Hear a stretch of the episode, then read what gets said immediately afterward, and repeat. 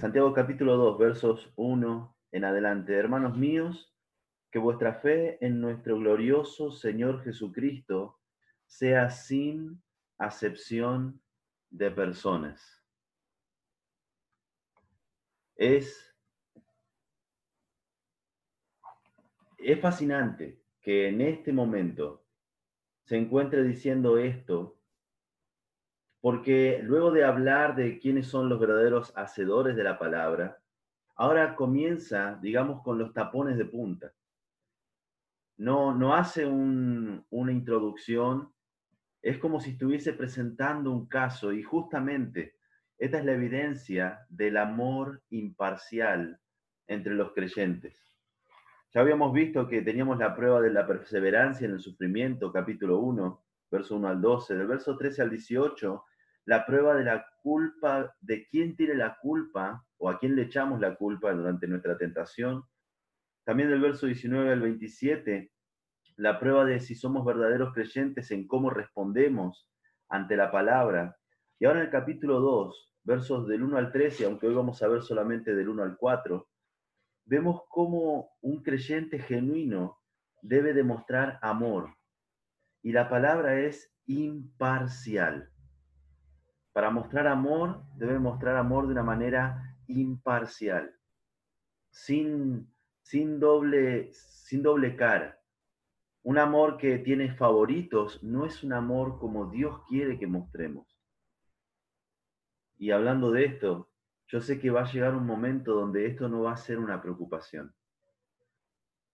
Va a llegar un momento en nuestras vidas donde no vamos a estar preocupados de no discriminar a nadie en Apocalipsis capítulo 4 se nos da un, panorama, un vistazo general de lo que va a ser la adoración durante la eternidad. Y en ese momento, tanto judíos como gentiles, tanto ricos como pobres, de una nacionalidad o de otra, de un color de piel o de otro, todos, absolutamente todos, vamos a ser iguales delante del Señor, vamos a vernos iguales delante del Señor. Y ese día va a ser un, día glorioso. Ahora, ¿por qué estoy citando este día? ¿Por qué estoy pensando en esa adoración gloriosa, celestial, por toda la eternidad? Porque justamente Santiago en el capítulo 1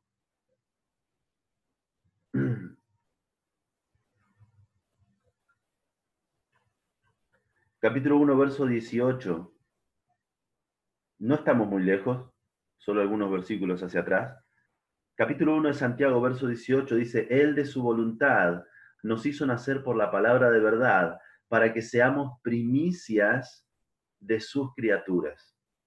Una primicia, un adelanto, un vistazo previo de, de lo que es su creación, de lo que Él quiere hacer con su creación como si fueses una, una, un adelanto, una, una vista preliminar de lo que va a ser su nueva creación por toda la eternidad. Y por eso, porque en esa nueva creación, en, ese, en esa nueva realidad que vamos a experimentar al ser llevados con el Señor Jesucristo para adorarle junto con sus santos, no va a haber acepción de personas.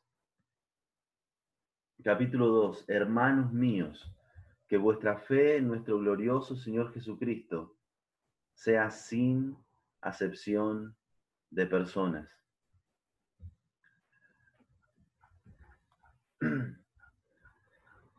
Dado en principio, presenta su caso. Vamos a ver primero de que da una, una orden, un principio, un mandato debe ser nuestra fe sin acepción de personas. Luego da un ejemplo, que también lo vamos a ver hoy, del verso 2 hasta el verso 4.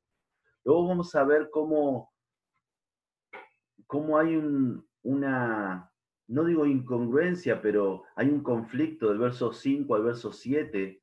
Versos 5 al verso 6, la primera parte, vemos cómo Dios elige a los pobres, es una elección divina. Vemos cómo del verso 6, la segunda parte, al verso 7, cómo los ricos se abusan de esos pobres. Luego vamos a ver una ley que Santiago la menciona como la ley real, conforme a las escrituras. Y por último, una apelación final. Pareciera un juicio. Y ciertamente estamos examinándonos a la luz de las escrituras. Pero antes de comenzar quisiera orar. Padre, gracias te damos por tu palabra, gracias te damos por este tiempo juntos. Gracias Señor por el coraje de mis hermanos de participar de esto. Gracias Señor porque tenemos tu palabra. Te rogamos que ella nos guíe a través de la sabiduría que en ellas hay.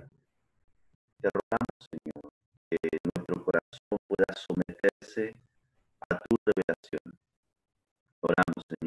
Ser examinados con sinceridad y que lo que vemos reflejado en este espejo podamos, Señor, solucionarlo esta misma mañana sin entrar en conflictos contigo. Te amamos en el nombre de Cristo Jesús. Amén. principio, dice, hermanos que fe en nuestro glorioso Señor Jesucristo sea sin acepción de personas. Hermanos míos, no, está comenzando con una amenaza, no está comenzando con, con una cara enojada. Si vemos, perdón, Santiago está hablando a sus oyentes de una manera tierna, de una manera cálida. Hermanos míos, no está viniendo a, a ver quién manda acá, sino su, su sincero deseo al exhortar a estos hermanos es ver el cambio en ellos. Está confrontándolos, sí, pero con un deseo sincero y genuino de que ellos cambien, de que ellos conozcan al Señor. Y por eso comienza, hermanos míos, está hablando por amor, como un hermano en la fe, como un hermano en Cristo. Que vuestra fe en nuestro glorioso Jesucristo, el tener una fe genuina en el Evangelio del Señor Jesucristo, se demuestra a no tener acepción de personas. No se puede discriminar a las personas y tener fe en el Señor Jesucristo. Es imposible. Fíjense que vuestra fe en nuestro glorioso Señor Jesucristo sea sin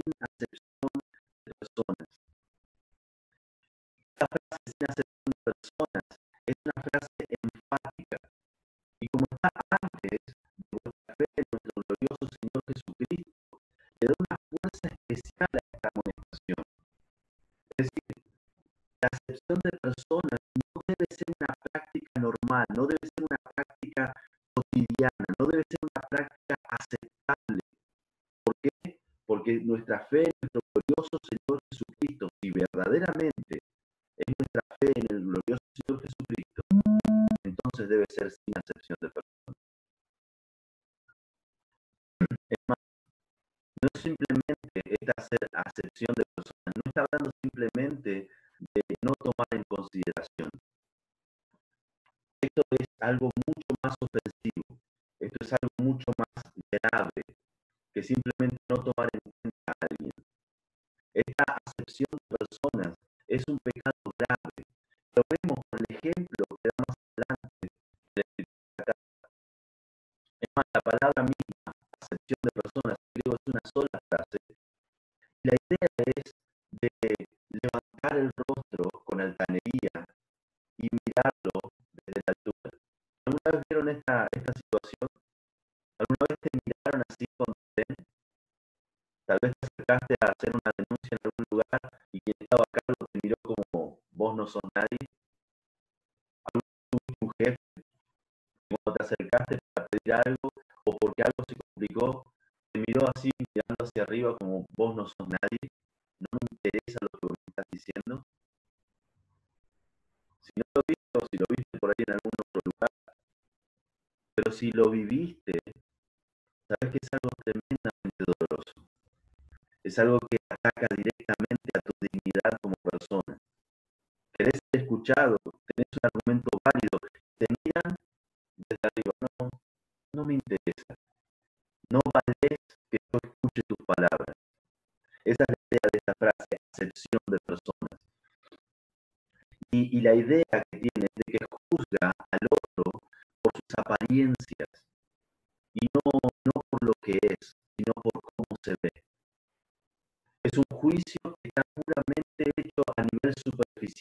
y no se interesa si tiene méritos verdaderos, si tiene habilidades verdaderas o si tiene un carácter ejemplar. Eso no interesa.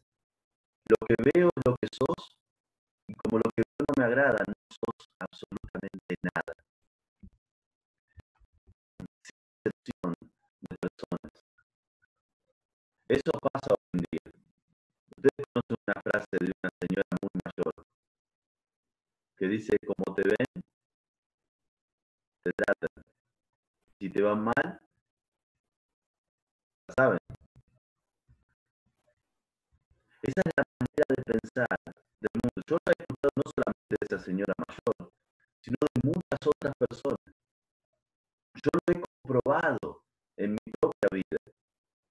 Cuando iba manejando en remera, por ahí manchada con pintura, y unos pantalones de jogging, por ahí me paraban los que piden los permisos, y me pedían los permisos y me pedían que les muestre también el documento, y chequeaban a ver si el documento era junto con el permiso lo que tenía que ser. Ah, pero cuando iba los domingos a la iglesia, iba por ahí de camisa para estar presentable, iba bien afeitado, iba bien peinado, se notaba mi perfume. Solamente frenaba, me decía, ¿a dónde va? No, voy a la iglesia. Tengo que hacer algunas cosas. Oh, siga, siga. Es una locura. Era la misma persona en el mismo auto. No se había lavado el auto por la misma cantidad de días. ¿Qué había cambiado? Mi apariencia. En vez de llevar una, una remera manchada, llevaba una camisa planchada. Y es una gran diferencia para los que nos ven. Y nos tratan nos juzgan de esa manera según cómo nos ven. Y eso es normal en el mundo, eso sucede en el mundo. Imagínense, Luis, vos que sos abogado, ¿qué hubiera pasado si algún colega tuyo llegaba a una audiencia o a algún lugar importante de remera y pantalón de jean? ¿Lo hubieran tratado de la misma manera? Hubiera ido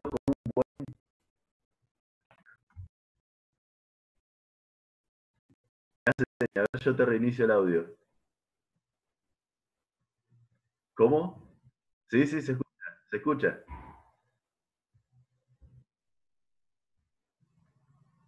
¿No te dejan ingresar siquiera? Ah, bueno. Yo pensé que no te iban a dar el respeto, ni siquiera te dejan entrar.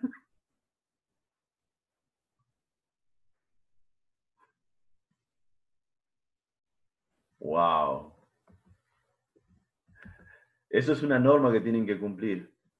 Pero entre ellos mismos, si, si no está uno bien vestido, no vales lo que, lo que representás. Si uno no tiene su chaleco debajo del saco y un buen perfume y un buen reloj, no te prestan atención. Y estamos acostumbrados de que de esa manera sea afuera. Pero qué triste es cuando de esta manera es adentro de la iglesia. Qué triste es cuando esta manera de tratarnos es de los que somos hijos de Dios. En 1 Corintios leemos que somos embajadores de Dios. Y es como si Dios rogase por medio de nosotros, reconciliados con Dios, como embajadores de Dios, como salvos, como hijos de Dios. Y si somos sus hijos, debemos imitarlo llevamos adelante su apellido. Yo tengo un apellido que es Escobar y me enorgullece las cosas que en mi familia mis antepasados han hecho. Personas trabajadoras y yo quiero honrar ese, ese, ese apellido. En mi barrio se conoce a, mi abuelo y a mi papá como personas trabajadoras y yo quiero honrar eso. Sería una vergüenza para mí, sería una vergüenza para mis padres que yo fuera un vago. Y si somos hijos de Dios, queremos honrar el nombre de Dios. Sería una vergüenza para nosotros que siendo que somos hijos de Dios, se nos relacione como personas que discriminan a otros. Personas que tratan bien a los que están bien vestidos. Ah, pero si estás mal vestido, no tengo tiempo para vos. No sos alguien tan importante. En Romanos capítulo 2, verso 11, leemos de que no hay acepción de personas para con Dios. No hay, no existe. Dios no hace acepción de personas. Para Dios, un rico, un pobre, un blanco, un negro, un boliviano, paraguayo, argentino, norteamericano, son todos iguales delante de Él. No hay acepción de personas para con Dios. Y es triste cuando hay iglesias que creen ser hijos de Dios. Y sin embargo, si la iglesia está bien económicamente y viene un hermano con ropa andrajosa, que no tiene una ropa nueva o no se baja de un auto nuevo o ni siquiera viene en auto, si se lo mira con desdén, si se lo mira como mirando hacia arriba, qué triste, qué triste que es una iglesia así. Lo mismo pasa del otro lado, porque la discriminación tiene dos vías, ¿o no? No solamente los ricos pueden discriminar, hay otras iglesias sumamente humildes, que si llega alguien con ropa limpia, y esto no estoy diciéndolo por, porque me lo han contado, sino porque lo he vivido, te miran diferente, te tratan diferente.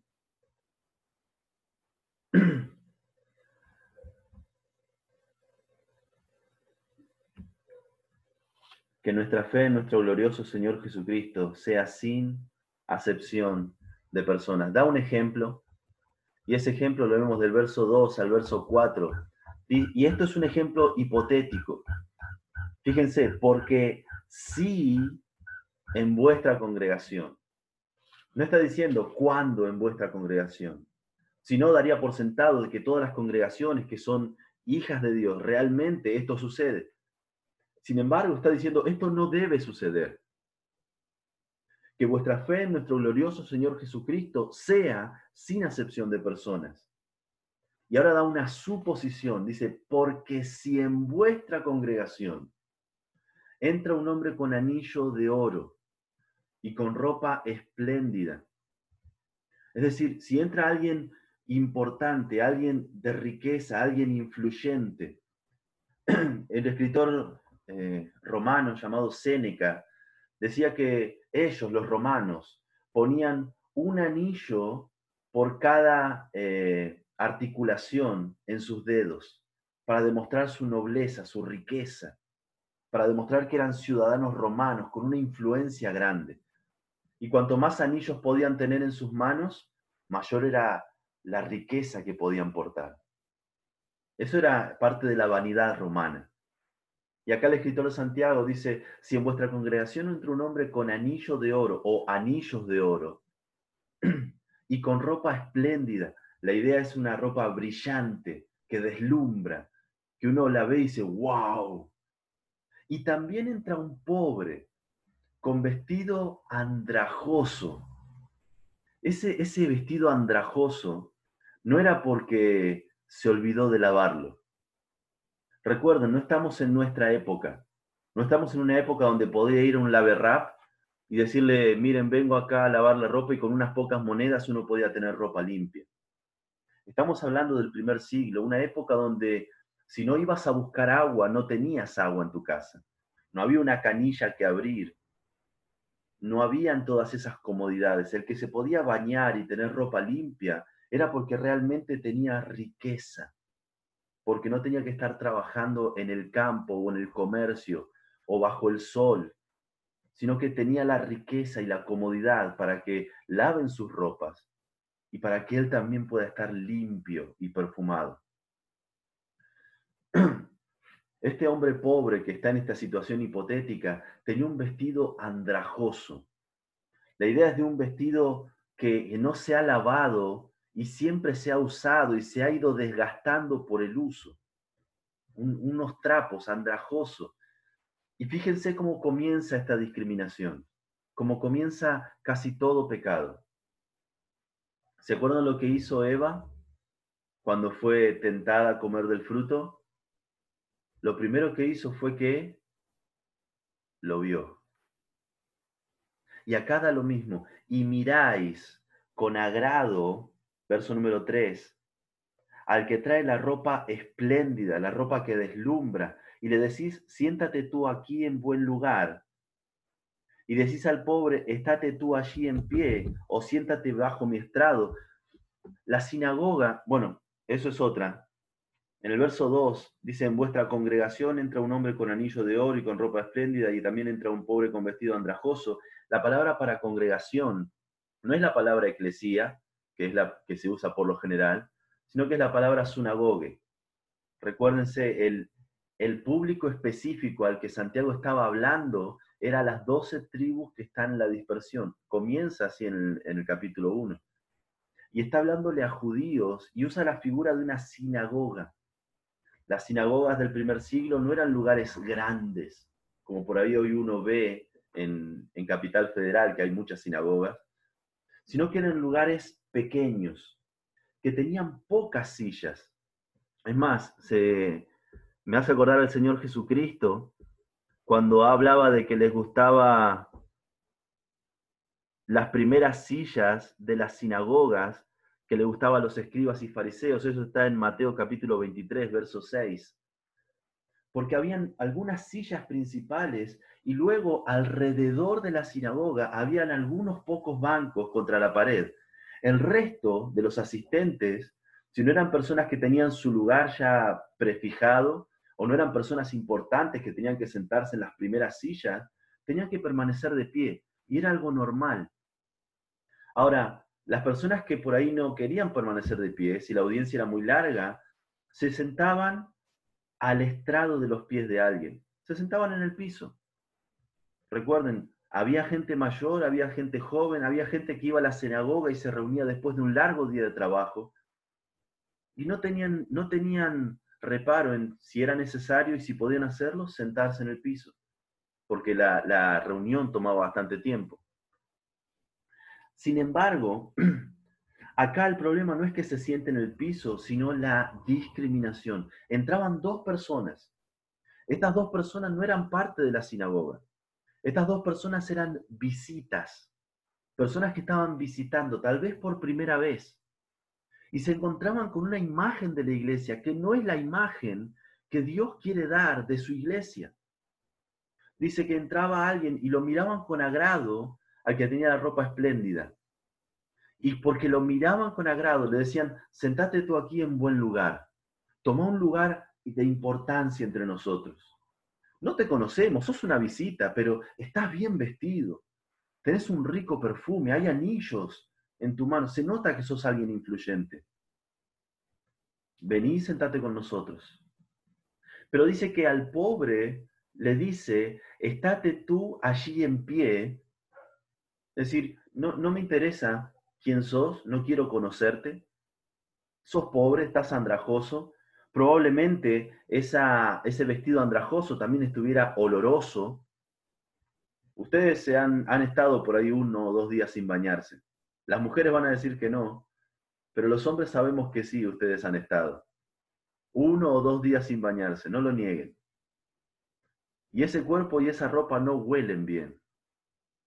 Este vestido andrajoso estuvo días y días y días sin bañarse, sin lavarse.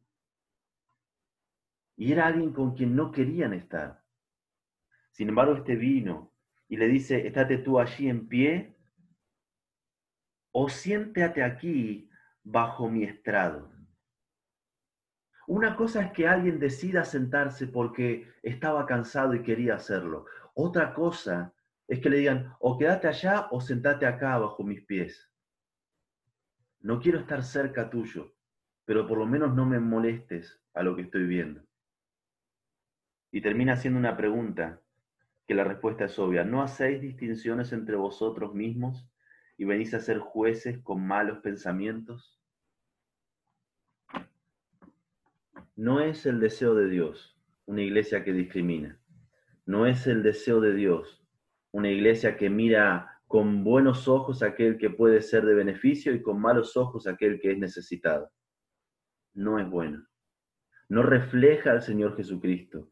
Y esa clase de favoritismo no tiene nada que ver con el Señor Jesucristo. Hay un favoritismo que sí, el Señor Jesucristo está de acuerdo.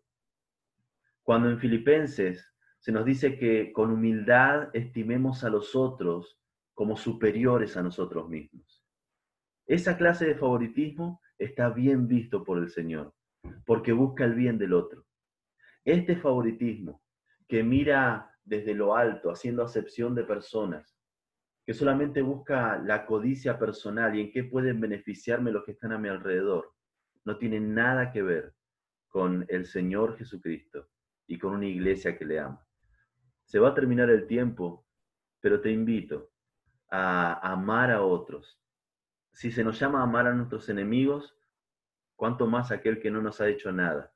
Simplemente la vida ha sido difícil para ellos y queremos ayudar, queremos ser parte. Por eso la semana que viene tenemos nuestra recolecta de alimentos. Si no podemos pasar, que elijas una familia al azar, cerca tuyo, y puedas compartir aquello que Dios te ha bendecido. Sé que se va a terminar, pero ¿oramos? Padre, gracias te damos por este tiempo juntos.